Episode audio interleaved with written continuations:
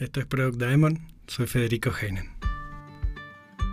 Hace algunos años tuve la suerte de participar en una clase universitaria para futuros diseñadores. Me invitó el profesor de la materia, un gran amigo, genial diseñador y valiente ex socio en una de mis aventuras como emprendedor. Quería que le contase a sus alumnos mi experiencia en el desarrollo de productos digitales y cómo el diseño jugaba un papel importante en el proceso. Obviamente me sentí muy honrado por la invitación, pero me hizo pensar sobre la mejor forma de hablarle a una audiencia de este tipo. Así que decidí apoyarme en ejemplos visuales que disparasen una conversación y no en dar una lección al uso. Y por suerte elegí ese camino, porque el resultado fue sorprendente y nos trae el tema de hoy. Esa rara avis que es la mezcla entre un Product Manager, o PM abreviado, con un diseñador, tan buscada hoy para el desarrollo de productos digitales. Empecé mi presentación por lo básico, quién era yo y por qué estaba ahí delante de ellos. Luego pasé a mostrarle ejemplos de productos donde el diseño tenía una impronta muy importante y cómo se había llegado a ese resultado. En cada caso comentábamos las posibles formas de resolver algún problema particular y por qué se eligió la que terminó siendo aplicada. Poco a poco se fueron animando a dar su opinión. Y ya sobre el final se me ocurrió preguntarles por sus futuros profesionales. ¿Dónde se veían al terminar la carrera? Con esa pregunta se desmadró mi pequeña presentación pensada en 30 minutos y terminamos en un debate interesantísimo y enriquecedor de hora y media, con muchos de esos momentos, hmm, tanto para ellos como para mí. Hice la siguiente pregunta y pedí que levantasen la mano a modo de respuesta. ¿Cuántos de ustedes quieren ser diseñadores independientes o tener su propio estudio? No hubo mucha sorpresa ahí porque más del 90% de los alumnos levantaron la mano.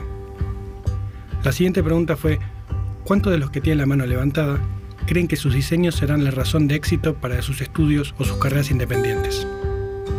Ahí sí que me llevé una sorpresa, porque prácticamente todos mantuvieron sus manos arriba.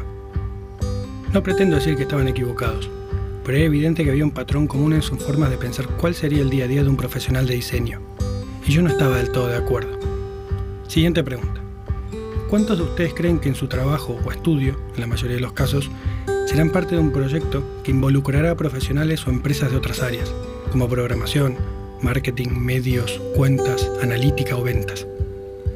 Todas las manos, salvo dos, continuaban bien arriba.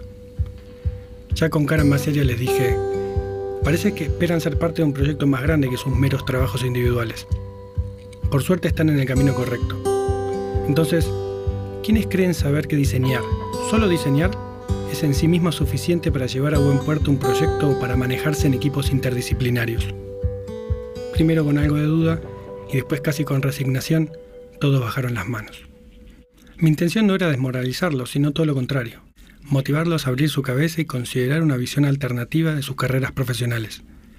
Quería mostrarles que toda su creatividad sería de verdad valiosa cuando se aplicase a un producto, muy probablemente junto a otros profesionales, pero que para hacerlo bien iban a necesitar armarse de herramientas y capacidades de manejo de proyecto. Los diseñadores independientes muy probablemente ya sepan de lo que hablo. No trabajan en grandes equipos con un PM guiando su trabajo y lidiando con el cliente. Cuando consiguen un nuevo trabajo, en el 99% de los casos, toda la responsabilidad de llevar adelante el proyecto y manejar al cliente, a la vez que mantener la calidad de los diseños, recae en ellos y solo en ellos. Si tienen empleados, también tienen la coordinación o supervisión de los mismos.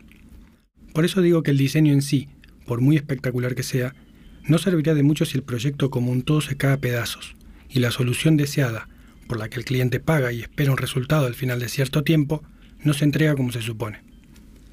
¿Qué pasa con los diseñadores que son empleados, no freelance, y pertenecen a un equipo? Quizás en el pasado podían depender de otra persona que velaba porque su trabajo estuviese siempre alineado con el objetivo y coordinado con el equipo. Muchas veces esas personas tenían un rol específico de Product Manager, Project Manager o algo en esa línea. No obstante, en mi opinión, esos tiempos se han terminado, y personalmente me alegra que así sea.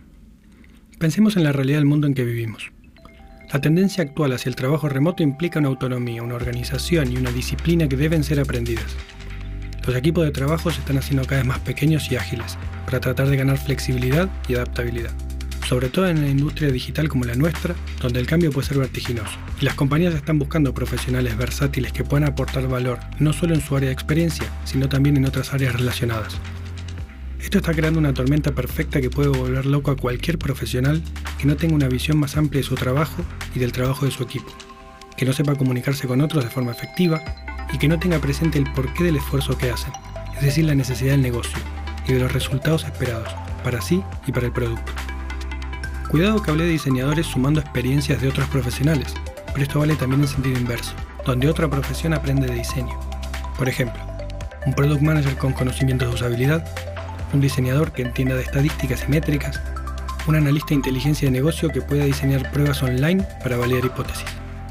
Creo que el perfil que combina PM, diseñador y experto UX cotiza en alza en muchas de las empresas que valoran la innovación y la creatividad. ¿Qué tipos de tarea haría este Humanus Professionalis? Bueno, si seguimos con el ejemplo del PM diseñador, este híbrido podría crear bocetos de la idea del producto o de las principales funcionalidades, animarlas para ilustrar mejor el flujo del camino feliz, anticipar las necesidades de desarrollo antes que surjan, realizar pruebas con usuarios y anotar todos los puntos de fricción para mejoras futuras, documentar en detalle qué hace cada parte del diseño para guiar mejor a los desarrolladores, identificar dependencias técnicas que afectan el frontend y pensar opciones si no se cumplen, y mantener sesiones de consulta con los clientes internos que están esperando el producto. Y si a la combinación de tareas le sumamos la capacidad de diseñar pensando en el negocio de la empresa, bingo, tendríamos un profesional nivel Superman. Imaginemos que estamos frente a este Humanus Profesionalis híbrido, el nuevo eslabón de la cadena de evolución del profesional de producto en el mundo digital. ¿Alguien en su sano juicio lo dejaría escapar? Yo seguro que no. Es la rara avis que cualquier empresa online debería buscar si es puertas afuera, o proponerse desarrollar si puede formar a su gente. Ahora bien, tener en cuenta el bienestar del usuario y entender de negocio, producto, diseño, análisis de datos, data science, experiencia de usuario y usabilidad puede sonar a una tarea titánica, o por lo menos agotadora. En definitiva, somos humanos y no ese bendito Superman. Por suerte para nosotros, no hace falta llegar a tanto para lograr un producto digital exitoso, pero cuanto más tendamos hacia eso, más valor sumaremos al equipo, al producto y a nuestro perfil. Como un plus, ir conectando conocimientos nuevos de formas que no teníamos presentes puede ser muy divertido y enriquecedor.